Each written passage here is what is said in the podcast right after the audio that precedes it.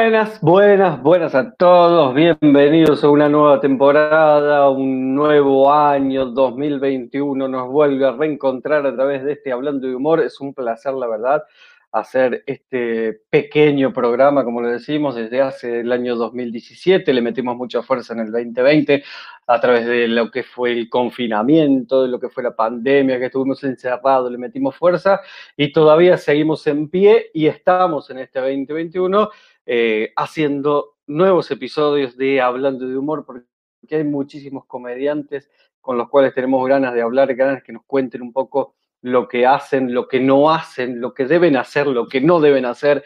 Por eso vamos a seguir hablando con un montón de comediantes y está re bueno este programa del día de hoy porque vamos a estar hablando con un comediante de nivel internacional. Hablamos con un chileno que ahora está en Paraguay. Estuvimos dialogando un poco en la previa, me estuvo contando cómo lo llevó el confinamiento. Estuvo encerrado en su país, estuvo encerrado en Chile y ahora pudo escapar nuevamente en Paraguay para llevar adelante todas sus actividades. Vamos a estar hablando con Jorge Pérez Videla, como ya lo decíamos en cada uno de los avances, en cada una de las publicidades. Bienvenidos a la gente que nos está siguiendo a través del Face, a través de YouTube y a través de Spotify, que también estamos en esa red. Entonces, ahora rápidamente voy a sumar a esta edición a Jorge Pérez Videla. Jorge, ¿qué tal?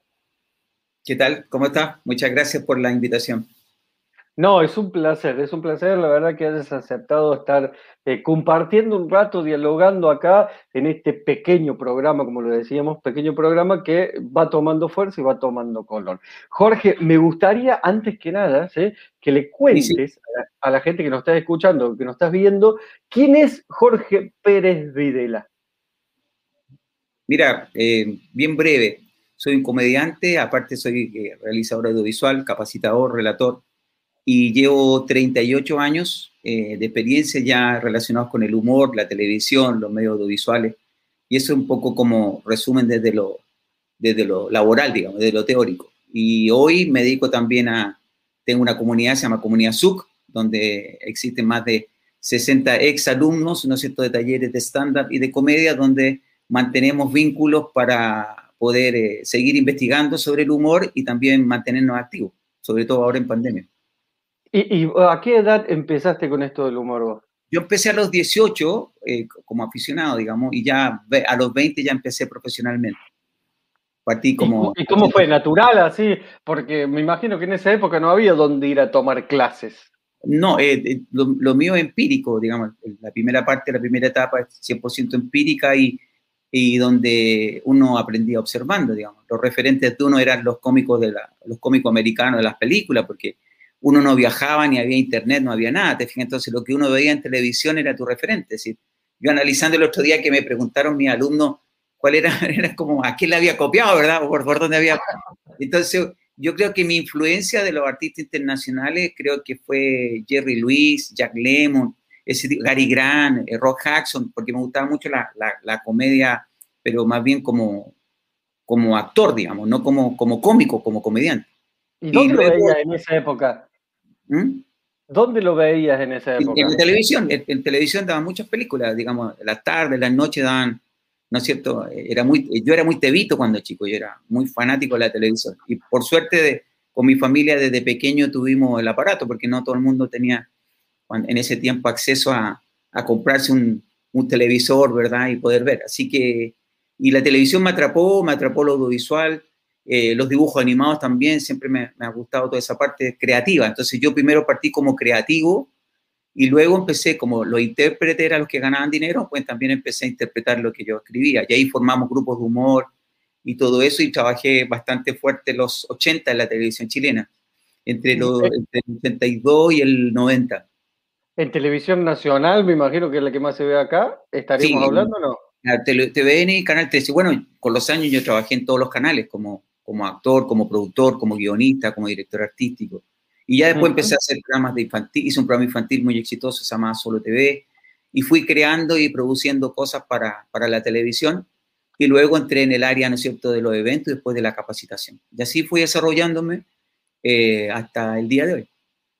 Eh, eh, tengo, si no estoy mal informado, estuviste en el Festival de Viña, ¿no? ¿Puede ser? Estuve en el Festival de Viña, donde me fue muy mal, y estuve en el Festival Dolmue en ese mismo año que me fue muy bien.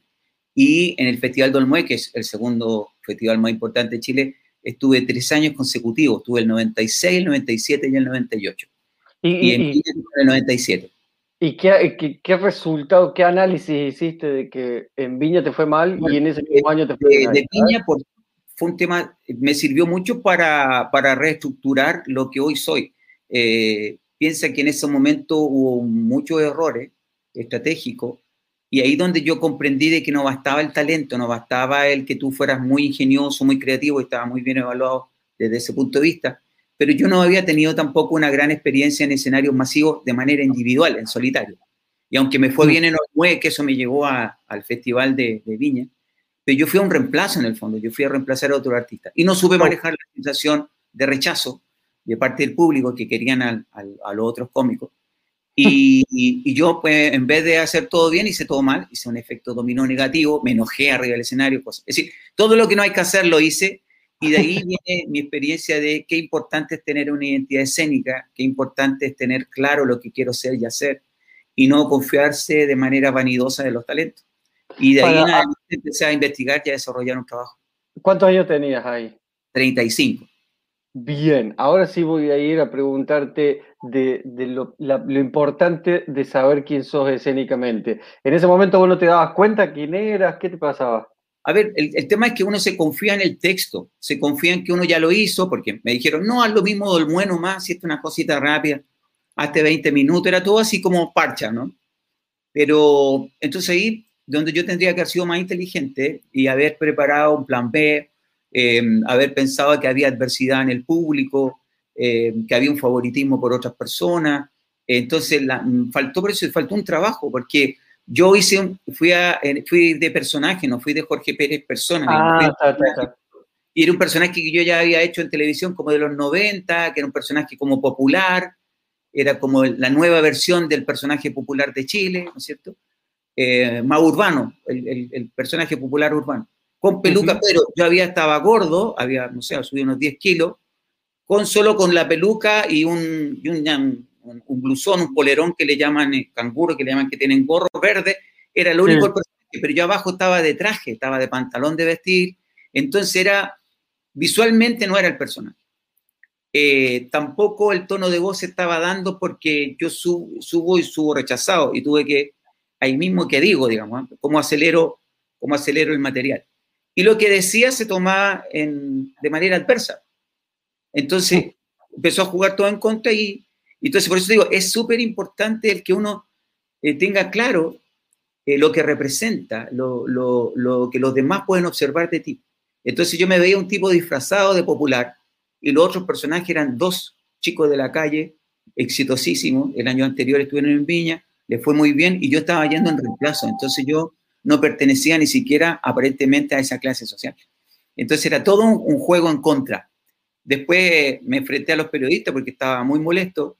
Entonces, en vez de ablandarme y ser simpático con los periodistas, pues yo fui al show. Ah, estaba peor. Los, titulares, pues no fueron los más, los más simpáticos hacia mi persona. Pero, pero fue bueno, yo te digo, a mí me sirvió, me, me cambia mi mirada de cómo hacer comedia, de cómo la importancia del humor, la importancia de estar claro dentro de lo que uno hace. Y eso es lo que yo hoy enseño en mis talleres. Yo, para mí es súper importante el desarrollo personal, el estar equilibrado, estar claro, el, sentir que quiero ser y hacer, porque así descubro a quién escribirle, porque si no, si yo me meto a un taller de escritura, primero, por ejemplo, y no tengo idea quién soy, solo tengo ganas de actuar, me es muy difícil escribirle a mí mismo porque no sé quién soy. Entonces ahí donde divaga en los chistes, los estilos, etc. Creo que todos estamos expuestos al fracaso. Es más, por más que seas el mejor del mundo, siempre el fracaso está cerca, ¿no? Pero eh, me parece que eso nos enseña mucho, ¿no? Es que yo te digo, el, el fracaso suena fuerte, pero el fracaso es parte, del, es parte del proceso. Es decir, por ejemplo, Edison eh, fracasó más de 100 veces para inventar la ampolleta, el, el, filo correcto, digamos, el que, resistiera, el filamento que resistiera. Entonces, él no puede, él, el éxito, por ejemplo, mi éxito hoy es que hoy estoy enseñando, que soy un tipo integral, que soy, soy capaz de, de, manera real y física eh, lo que es bueno y malo. Lo mismo, a mí me pasaron mil cosas dentro de cuando yo trabajé en televisión, buena y mala. Eh, los, los, proyectos no son como uno los piensa. Es decir, uno tiene que desde la realidad construir sus sueños, no al revés, porque uno se, te puede ir la vida tratando de llevar a la realidad un sueño. Entonces uno tiene que ser práctico.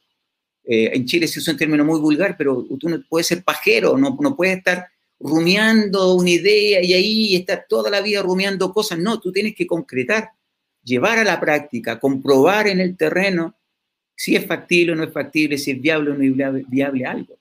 Entonces, eso es lo interesante de, el, fracasar es probar, el fracasar es arriesgarse.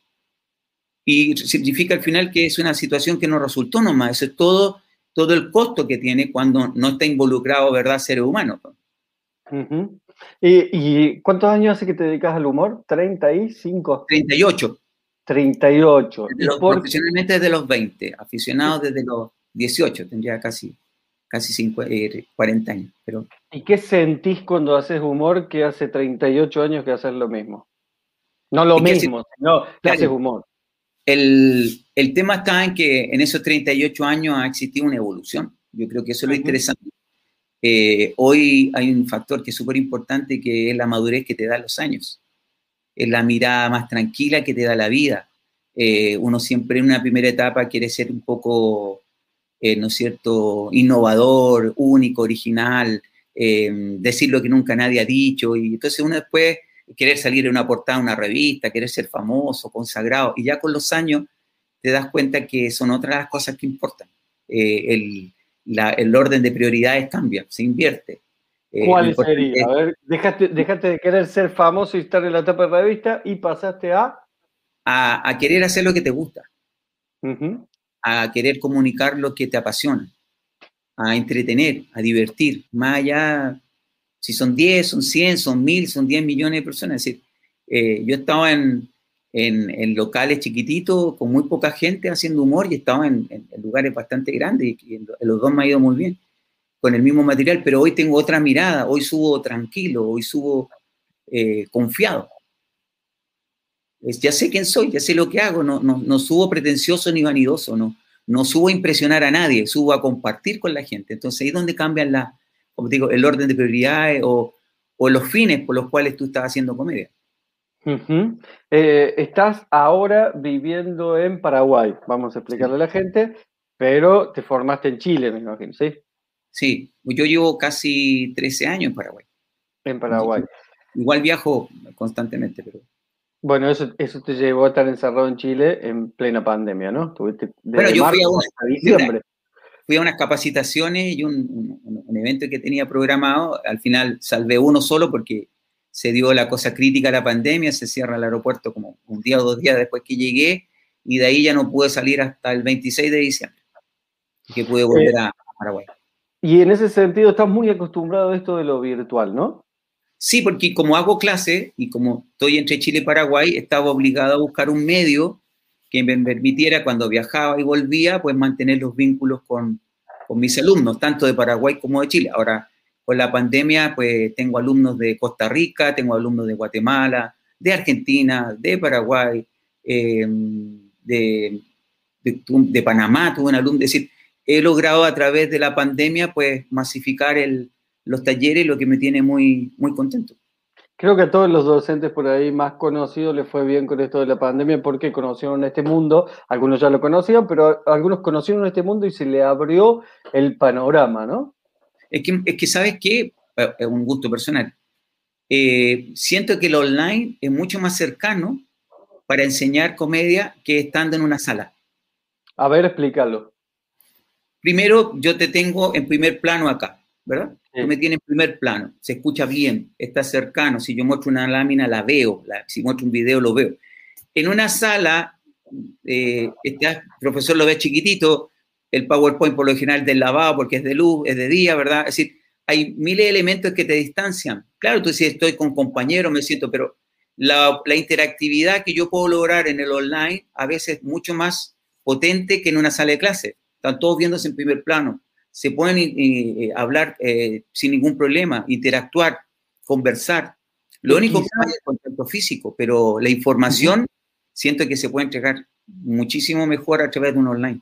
Eh, por ahí al principio, me parece a mí que a mí me tocó hacer clases online y como que el, mundo no estaba todavía preparado para eso, ¿no? Entonces vos tenías 10 alumnos y tenías 4 alumnos con muy buena conexión y tenías 6 que no había forma que se conectaran, que el WhatsApp no le andaba, claro, que, el celular. Eh, pero estamos hablando desde de, concepto de comunicación pensando en que la infraestructura corre, digamos. Ahora, si la infraestructura no corre, es pésimo, es decir, no inviable, te fijas, pero lo que pasa es que hoy tenemos que entender que, que el mundo cambió hace rato, no con la pandemia. La manera de llegar, de comunicar cambió. Por ejemplo, yo hoy estoy mucho más obligado a, a, proyectar mis emociones a través de la voz, a través de mi gesto, a través de manera física, facial, que antes, porque esta es una máquina fría, por lo tanto yo le tengo que dar humanidad a esta máquina. Entonces, si yo, claro, si yo soy parado y estoy con un PowerPoint y leo lo que está en el PowerPoint, como se hacía normalmente en una sala de clase, pues voy a ser muy aburrido y la gente se va a desconectar.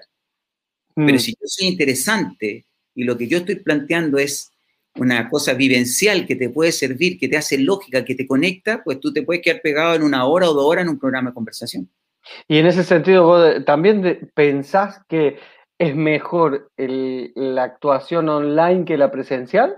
No, eso al revés. Ah, está. Al revés, estoy hablando de comunicar, enseñar. Ahora, creo que el, tema del online, mira, si nosotros al final vamos a ser como astronautas, vamos a salir a la calle así con traje espacial más o menos y, nos vamos a estar comunicando igual que los que están, ¿me entienden?, en el satélite, es decir, eh, vía señal nomás y vamos a estar como flotando. Pero hay un, hay un tema que tiene que ver que eh, online lo que uno hace es comedia online, humor online, no hace stand-up. Porque el stand-up requiere, de, por sus características, de una interacción con el público, de una retroalimentación. Sí. Por lo tanto, tú también vas jugando y vas armando tu rutina en base a la respuesta del público. Por lo tanto, lo presencial, lo energético presencial es súper importante para estimular al comediante. Pero como yo vengo del mundo de la televisión, donde muchas veces las cosas se hicieron grabadas y lo único que habían eran los tres camarógrafos, era tu única respuesta Tú hacías tu rutina nomás y punto. ¿Te fijas? Porque no, había retroalimentación. Entonces, lo que yo me tengo que acostumbrar es que mi retroalimentación soy yo mismo. Entonces, por otro lado, por ejemplo, eh, yo he hecho varios, varios shows online, como cuarto. Y lo que fui descubriendo era que yo tenía que tener un diálogo más de amigo en mi narración. No podía simular una escenografía atrás, un micrófono y pensar como que estoy en un bar, porque no iba a tener retroalimentación. Terminaba el chiste y venía los grillos. Y una pausa porque vienen los, aplausos, no hay aplauso, no hay risa, grillo y así. Bueno, entonces ya lógico que había una incomodidad porque estaba acostumbrado a narrar de una manera. Pero por ejemplo, en una de las rutinas yo estaba con unos fonos y supuestamente yo hablaba vía online con un amigo que estaba en España y que no veía hace 30 años. Entonces yo le estaba contando cosas y de repente supuestamente pasaban cosas. Entonces, ¿qué pasa? No vas a salir a pasear al perro. Estoy hablando con un amigo ahora. No saques al perro, el perro ampollas en las patas de tanto que lo sacan a pasear. Están en, estamos en cuarentena. Después conversamos ya. Bueno, pero disculpa, no existe, no hay nadie al lado, ¿te fijas? Entonces esa cosa me permitía el aire, me permitía el relajo, me permitía esa pausa para retomar, por ejemplo, una rutina. Entonces, hay que aprovechar los recursos también, aprovechar los recursos. Hay que buscar nuevos elementos. Sí, sí, sí, sí, evidentemente pasa un poco por ahí. Y, y, te parece que hoy en día como docente tenés que enseñarle a un alumno a usar el online o no? ¿Hay una clase de decir, che, alumno, hoy vamos a trabajar en online? Eh, hay, hay, una clase que mejor que eso que tiene que ver con el marketing personal, que tiene que ver en cómo yo desde ahora en adelante me empiezo a vender en las redes sociales. ¿Qué escribo? ¿Qué publico? ¿Qué muestro de mí? Cuando hago humor, ¿cómo lo hago? ¿Cómo lo digo? Entonces ahí donde viene el tema de que es lo que... Mira, un ejemplo que, está en tu caso en internet, no es mío. Si Blockbuster se hubiese modernizado y entendido el proceso, hoy sería Netflix. Sí, sí. Entonces, a veces tú, eh, Netflix está haciendo lo mismo que eh, Blockbuster hace 20 años atrás. Arrendarte películas, solo que en un medio, en un formato distinto. Entonces, pero el, fondo es el mismo, el negocio es el mismo, la estructura, la, que cambia es el formato, la estructura, como yo hago esa transacción. Lo mismo la comedia, nosotros tenemos que saber que la pandemia cambia la forma de comunicar y vamos a tener que inventar nuevos formatos, ¿no es cierto?, para, para, para entregar humor. Pero el online se va a quedar, el online ya no se va. No se va. No se va, no se va. Entonces lo, que, lo que va a costar... creo yo, perdón que me meta, porque el entrevistado sos vos. No, no, por favor. Hay que me, parece que no se va a perder ni el presencial ni el online. Van a, van a existir los dos y cada cual va a tener su formato. Ojo que yo no estoy defendiendo el online. Eh, no, no, no, no, A mí me encanta el, humor en vivo, creo que la, el jugar, improvisar, el tener una retroalimentación con la gente, con su risa, es súper potente, pero, pero tengo que entender, y eso es lo que yo le digo a mis alumnos, tienen que entender que, que los, es como, por ejemplo, la gente dice, no, yo el teatro, atento, antes, ojo, el teatro, entonces tú tendrías que usar, ¿qué? Antorcha.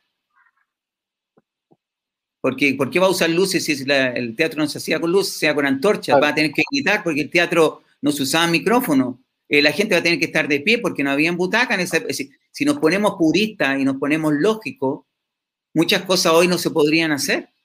Y ojo que, por ejemplo, el cine, el guion cinematográfico, le copia al guion teatral. Todos de una otra manera se han ido eh, adaptando, ¿no es cierto?, de una base más antigua.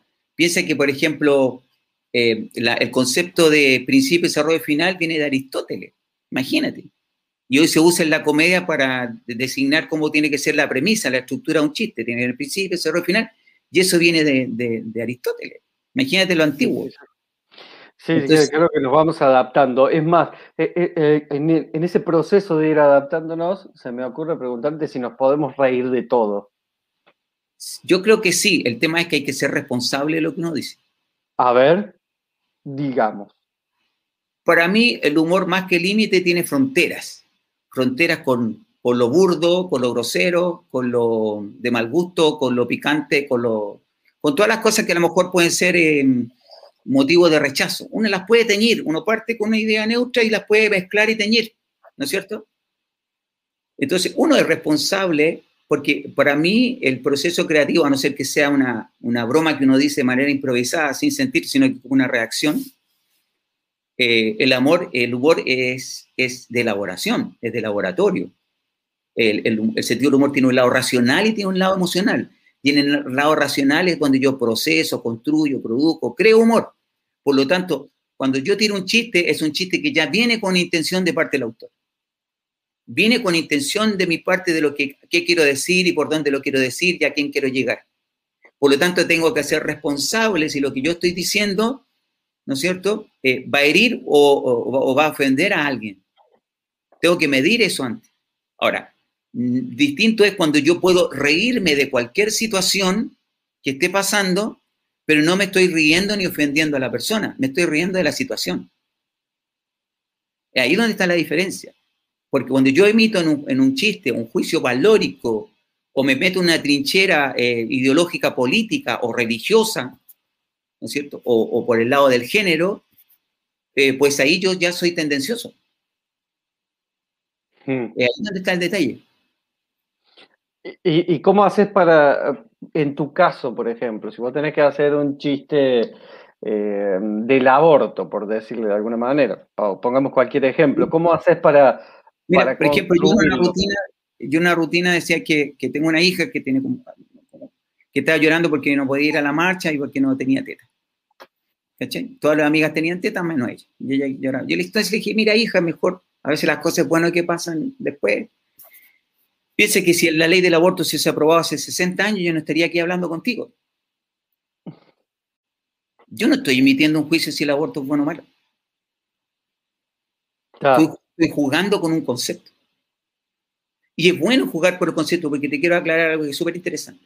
La inclusión, ¿qué es? Te lo, te lo te pregunto, ¿La inclusión en qué sentido? En todo, ¿qué es la inclusión? El concepto de inclusión que se está dando. Y, se confunde mucho, se confunde mucho en algunos sentidos, se confunde mucho. porque hay una gente que piensa una cosa y otra gente piensa otra cosa. ¿Pero qué piensas tú? ¿Qué crees tú que puede ser la inclusión? Y, tratar de abarcar a la mayor cantidad de gente. De incluir en la actividad normal, ¿no es cierto?, de una sociedad a todo el mundo, ¿verdad? Sí. No separarlos, ni distinguirlos, ¿no es cierto?, ni atacarlos por su raza, por su idiosincrasia, por su sexualidad, ¿no es cierto? Ya. Cuando yo no lo nombro o no hago humor con ellos, yo lo estoy excluyendo. Sí. No lo estoy haciendo parte de una sociedad. Si en Chile, por ejemplo, de cada 10 personas, una y media o dos son extranjeros, no me puedo hacer el ciego de que no hay extranjeros. O que los extranjeros no están produciendo algo en el país, sea bueno o malo. ¿Verdad? si, ahora, eh, eh, con el tema del feminismo y las marchas, yo no me puedo hacer el loco que eso no existe o que no produce cambio en la sociedad, al contrario, sí lo produce. Por lo tanto, lo que yo tengo que buscar es cómo hago humor con eso, cómo incluyo eso al humor, pero sin ofender, sin dañar, sin descalificar, sin ningunear. Ahí donde está el detalle del comediante. Entonces, hoy el comediante tiene una doble responsabilidad en el sentido de, ser más ingenioso y no ser burdo, y ahí es donde nos caemos. Porque yo puedo hacer algo y una persona que está muy fanatizada, muy con su, ideología muy metida en la cabeza, pues va a encontrar que todo lo que tú dices es un ataque. Y por eso que la gente se pone de acuerdo. Pero ya pasa a ser una hipersensibilidad. Pero hoy la gente está hipersensible. No toda, no toda, pero eh, vamos a poner aquellas personas que, por ejemplo, van a la marcha eh, a favor de que se legalice el aborto, tienen como un, fanatismo en algún sentido y están hipersensibles a lo que van a decir los otros. Pero, pero, tienen que entender también, no, yo creo que, hay criterio en todo caso, pero yo creo que todo el mundo tiene que entender en que si no nos ponemos de acuerdo, nos vamos a tener que destruir entre todos. Y eh, solamente va a ganar el que, el que tenga más fuerza nomás, pero no el que tenga la razón. Porque yo te digo, es decir, si yo estoy luchando por una igualdad o por una equidad, no puedo cometer los mismos errores de mi, de mi victimario. Censurar, anular, bloquear, destruir, matar, eliminar a alguien que piense distinto. Porque yo vengo luchando contra eso. Entonces no puedo caer en lo mismo. Y ahí donde está el, el, pequeño detalle, sea lo que sea, ojo, sea lo que sea. No estamos hablando solo de un tema, de un tema específico, sino que en general yo no puedo cometer los mismos errores de que cometieron conmigo. Yo no soy responsable de muchas cosas y se me pueden achacar. Es como, yo lo, dije el otro día, es como si yo vengo en español, veo que el tipo habla con acento español, y le pego y le digo, eh, tu gente y, tu raza, pues mató a todos los mapuches chilenos y le cortó la mano a Galvarino y asesinó a no sé quién y son una raza maldita. El tipo nació, ¿cuántos años después? Sí, 500 años No tiene nada que ver con ese español que te fijas que a lo mejor sí hizo eso. Mira, eh, eh, justo hablando de esto, uno de los mensajes, mira, Eugenia dice, ¿el humor no es una forma de decir? Pregunta. Eh, es que el, humor es una... Mira, una cosa que yo digo, ojo, todas las cosas que yo digo es una opinión personal, no significa que sea lo correcto. Es mi opinión. Y para mí, intelectualizar el humor te bloquea. Cuando tú te pones a intelectualizar el humor y empiezas a leer cómo biológicamente se produce, los psicólogos, los psicoanalistas que dicen de él, te anula y te bloquea tu sentido del humor. El sentido del humor sí se puede definir y trabajar. Por un lado, el lado racional, que yo de manera mecánica, con lluvia de ideas, podría hacer por asociación de ideas, empezar a trabajar cosas humorísticas. Y por otro lado, lo emocional es cómo lo interpreto, con qué tono de voz, con qué energía, con qué actitud. Por lo tanto, el, humor va a depender mucho, ¿no es cierto?, del juego de sorprender, que lo que yo digo, el final tú no me lo adivines o no lo descubras. Y ahí ahí donde hay técnicas para hacerlo, Pero, pero el humor, muchas veces eh, hay humor que con un gesto está el remate, no con la palabra, no con el texto. Otras veces con una actitud corporal, que, que potencia un chiste. Eh, por ejemplo, em, hay gente que le gusta, otra que no. Eh, Mr. Bean, por ejemplo, es un humor visual, es un humor de situaciones, de acciones. Y el tipo hace reír, Chaplin. No emitía ninguna palabra y te hacía reír, te hacía emocionar. Entonces, el, humor es, es, el, cuando uno descubre la, hebra del humor a un nivel ya más profundo, es una cosa mágica que te atrapa, te, te envuelve, es un arte, es como la música, es como el baile.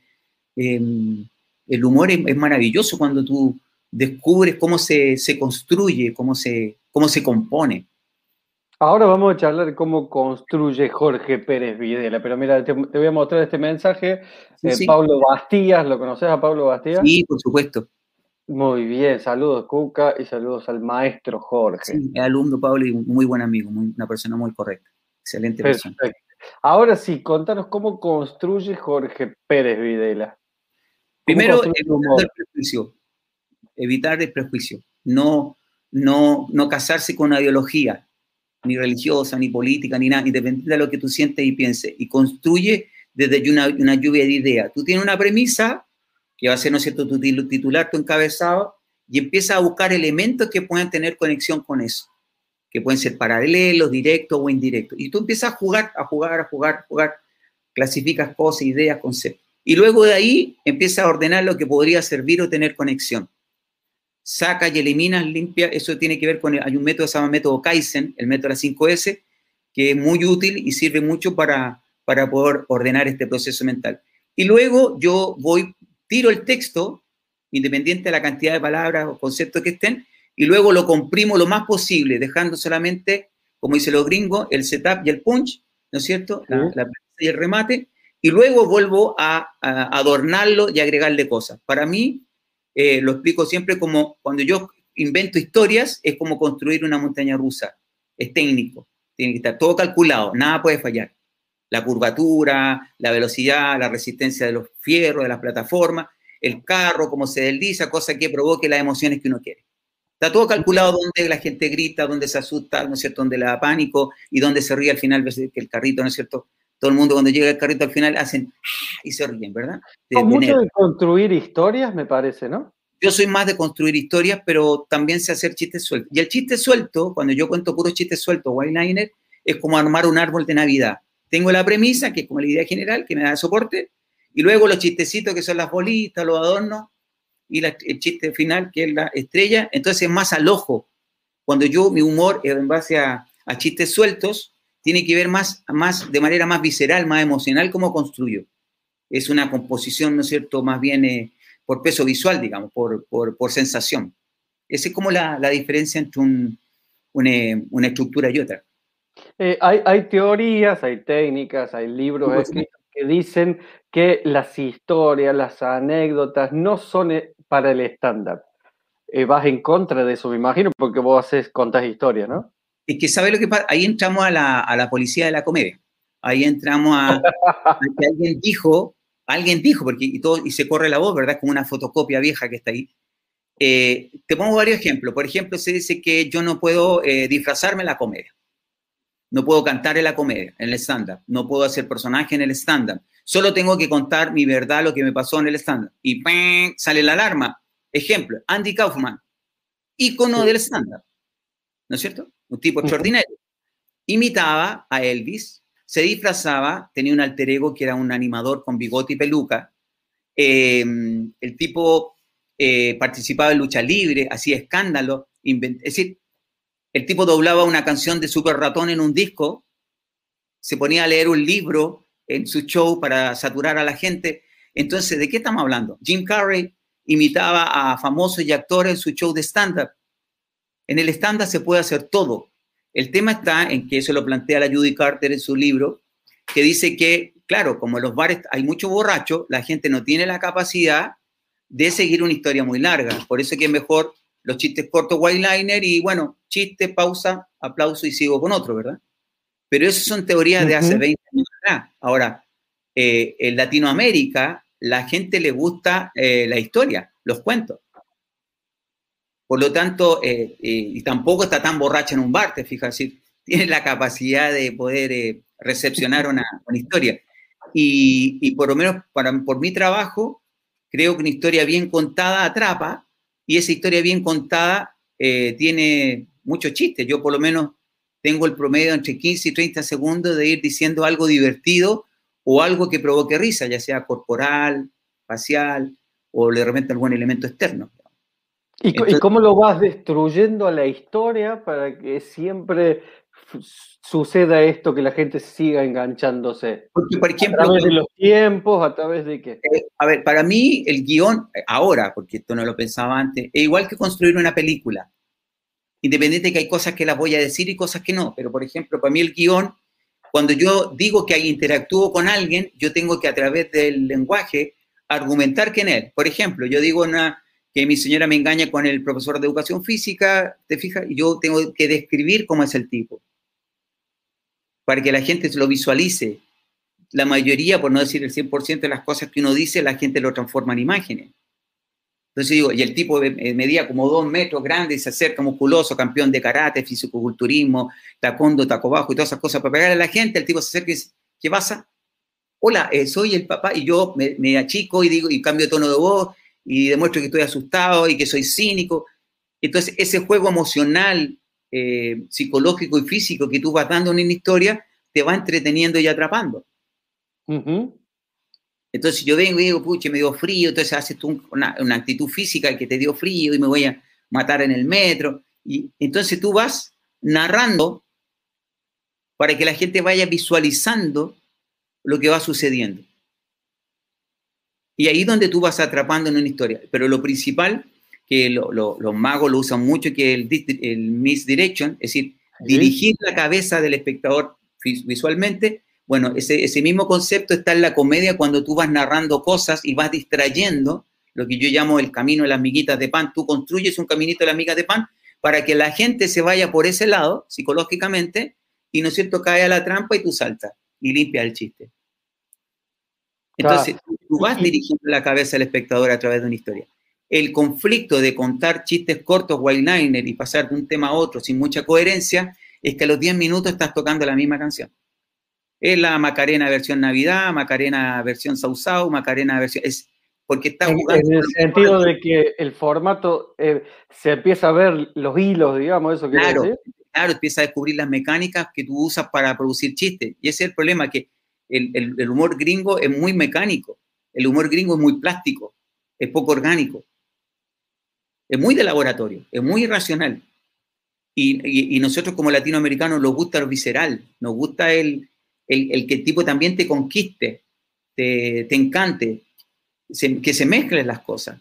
Y eso lo sentís, en ese sentido me pongo a pensar, no quiero decir que sos un hombre grande, pero tenés 58 años, por ahí puede ser una cuestión de generación también o no. Es que depende, porque yo te digo, tengo alumnos de 25 años que cuentan historia y tengo gente de, de 40 que cuenta chistes cortos. Va, va, a depender con tu personalidad. Está bien. Eh, eh, por ejemplo, hay, un estilo que se llama, eh, yo lo, lo, pronuncio tal cual como lo leo, el deadpan, que es un humor donde tú no emites ni facial ni, ni, ni, tonación de voz, mucha expresión. Es más bien un tipo estático que va narrando cosas de una manera muy, muy neutra, inclusive algunos como desanimados, y con un humor muy negro. Entonces, toda la fuerza está en el chiste. No en ti, en el chiste. Es decir, en tu, en tu, en tu no movimiento, ni tu, ni, tu, ni tu no expresión, que es un trabajo porque tienes que controlar, ¿no es cierto? Eso, para emitir una energía neutra y ahí donde todo el peso del humor está en el chiste, en el humor negro. Y uno que te tienes que acordar, que era muy bueno uno, que era español, se llamaba Eugenio, que era un tipo que fumaba con un vaso de, whisky en la mano, con un cigarrillo en la otra, de lente oscuro, pelo largo, todo de negro, muy pausado, contaba su chiste y, y seguía con el otro sin ningún gesto, ni ninguna entonación, ni nada, era un chiste parejo. Evidentemente por lo que... ¿Mm? Evidentemente, por lo que me decís, eh, pienso que vos crees que también existe conflicto en el humor, ¿no? Que, hay un conflicto en cada uno de los chistes que hacemos o en cada una de las historias que contas, ¿no? Es que mira, yo por ejemplo, yo, yo no construyo desde el odio. Para mí, el odio, lo que no me gusta, lo que me desagrada, que es muy de escuela americana, eh, esta cosa de lo estúpido, eh, yo prefiero construir 360. Es decir, para mí, yo me concentro más en una situación adversa en algo que, no me, que me impidió no conseguir. Es decir, puede ser una persona, una situación, una cosa, un sentimiento, una emoción. Mis miedos no me permitieron estar. Iba muy bien, pero me dio miedo. Iba muy bien, pero me enfermé del estómago. Tenía todo para conseguir, pero algo pasó. Y es ahí donde se producen las historias y donde se producen las situaciones que pueden ser entretenidas. por ponerte un ejemplo, en el, en, el, en el Guasón, en, el Joker, en, la película, en la última, hay una escena que el, el, Joker mata a un gordo grande, ¿verdad? Y hay un enano. Y delante del enano el tipo lo mata y no. Y sangra y todo. Y el enano ahí está con pánico. Y el Joker le dice que se vaya, que lo, como que lo perdona y no, no lo mata. Y el enano va a salir y no alcanza el pestillo. Y de una situación de mucha tensión y muy dramática se produce el humor. Y toda la gente se rió en el cine. Porque el enano no alcanzaba y queda mirando como diciendo, chuta, no alcanza a salir, este me va a matar. Y, y le abre la puerta. ¿Te fijan? Y ahí mm. no hay por dónde que salga el humor. Y nació. Y nació. Entonces, el humor puede nacer de cualquier situación, buena o mala, pero no necesito odiar, porque cuando, cuando yo me quedo solo, que eso como primera etapa es bueno porque es un lugar donde puedo ir a escarbar, ¿verdad? Pero es como ir a un basural, te fijas, a escarbar entre todo lo malo y lo que no te gusta, salvar algo como para hacerlo humorístico. En cambio, lo otro no, tú de cualquier situación pueden hacer un chiste, no necesito odiar o que me desagrade, solo que me impida algo. Así es. Mira, ya antes de ir cerrando esta conversación, que me parece que es súper atractiva, me gustaría que cuentes un poco lo que estás haciendo hoy en redes, que me pareció súper atractivo ese proyecto que están haciendo que se llama Joe, se llama, ¿no? ¿Verdad? A ver, nosotros tenemos un canal que se llama Red Suk, y ese canal eh, participo, participo yo y aparte participa Juan Ortiz, que, que es como, como un, amigo muy cercano en, en, la comedia y también alumnos que han desarrollado programas. Y hay dos programas, uno es que es Open, que un ratito más va a estar a las ocho y media, por si lo quieren ver, tanto por YouTube como por Facebook se llama Open, donde comediantes de cualquier parte pueden presentar su rutina, un Open Mic eh, online. Y el domingo nosotros tenemos eh, Juega Joe, que es un programa concurso, es, es un taller. Eh, lo curioso es que es un taller donde enseñamos a escribir chistes. Tienen que escribir un chiste diario, tienen hasta las 12 de la noche para enviarlo, son chistes temáticos, obligados, presionados. El domingo los alumnos llegan con sus siete chistes y concursan con sus demás compañeros de manera televisiva online. Y de ahí, pues bueno, gana, hay un ganador de semana que a fin de mes compiten entre ellos y se llevan un premio de, dinero efectivo que son más o menos como primer lugar 80 dólares y segundo lugar 40 dólares. Entonces, tiene todos los ingredientes que se necesitan. La atención, la expectativa, el deseo de ganar. Es decir, cualquier persona en el programa, por el lado que sea, tiene un estímulo para competir, hasta el económico. Y por otro lado también, y que lo que más me gustó de lo que hicimos en enero, porque ayer terminamos el primer ciclo, fue que el alumno también descubre su lado luminoso y su lado oscuro, la rabia, la envidia, la frustración, el celo, el ego, el ego herido, el sentir que no se le califica, calificó bien, que porque al otro le dio más puntos que a mí. Y todas esas cosas yo tengo que aprender a manejarlas, porque eso mismo va a pasar en el escenario. A lo mejor hoy acá hay un jurado pero ese jurado más adelante va a ser el público. Y si el público no se ríe, te tiene odio, te tiene mala, no te quiere, es ahí donde yo tengo que analizar, no en qué estoy fallando, sino que por qué no estoy comunicando. ¿Y, eso, lo, trabaja cada alumno en particular o, como docentes ustedes van trabajando eso? Nosotros el domingo tenemos clase en la mañana, una hora y media, cada domingo, y de ahí donde se van trabajando estas partes emocionales y también las partes técnicas y, se parte un domingo antes. Entonces, por ejemplo, ayer partimos con la gente de febrero. Entonces, esta semana vamos a trabajar con la gente de febrero y el domingo ya debutan con su, primer, con su primera actividad y sus primeros siete chistes. Entonces, siento que es muy interesante. Ahí donde, por ejemplo, está el cómo innovar, el cómo enseñar de una manera distinta, cómo modernizarse, en llegar a las personas, eh, en entender eh, que cada uno se motiva de, por distintas maneras. no mira, la mayoría de la escuela antigua, yo pertenezco casi tengo 60 años, era mucho que el profesor te descalificaba para lo que se llama la, la psicología inversa, ¿verdad? Usted no vale nada, es malo, es fome, no sirve, eh, dedíquese a otra cosa, usted es un inepto. Entonces eso supuestamente te estimulaba para desafiar al profesor y demostrarle lo contrario. Hoy tú le dices eso a alguien y te quedan mirando, te hacen así, ¿verdad? Y se van. Porque la gente no, no está pagando para que la destruyan, está pagando para que la ayuden a construirse, a Cuando, cuando arrancaste en la comedia, hacía, ¿eras cuenta chiste, contabas chistes clásicos o arrancaste con material propio? Yo partí con fonomímica. Nosotros, ah. así como el TikTok, hacíamos historias con pedacitos de chiste, de música. nos contestábamos con pedazos de canciones. que hoy lo está haciendo, pero te estoy hablando hace 30, más de 30 años. Y, y ahí partimos con fonomímica, de ahí a mí me empezó a gustar la televisión, ahí entré a estudiar audiovisual, después yo ya dirigía los videos, eh, hacía, digamos, casi todas las cosas, guion, la dirección de cámara, la edición, y ya me empezó a apasionar esto. Y de ahí ya después empecé a hacer humor, como en los 90 empecé a hacer stand-up, que en ese tiempo se llamaba monólogo. Y empecé a hacer stand-up y, y, después, como en el 98, perdón, en el 88 me fui a España, tuve un año ahí y ahí Después vuelvo y formé, formé otro grupo de humor y ya después ya, ahí ya empecé a hacer, eh, eh, entre, mezclar entre la producción de humor y, y, y, actuar, porque en el fondo era lo que te daba la rentabilidad. Sí, sí, sí, sí. sí. El que actuaba ganaba 100 y el que escribía ganaba 100 y el que dirigía ganaba 50. Entonces al final me convenía hacer las tres cosas.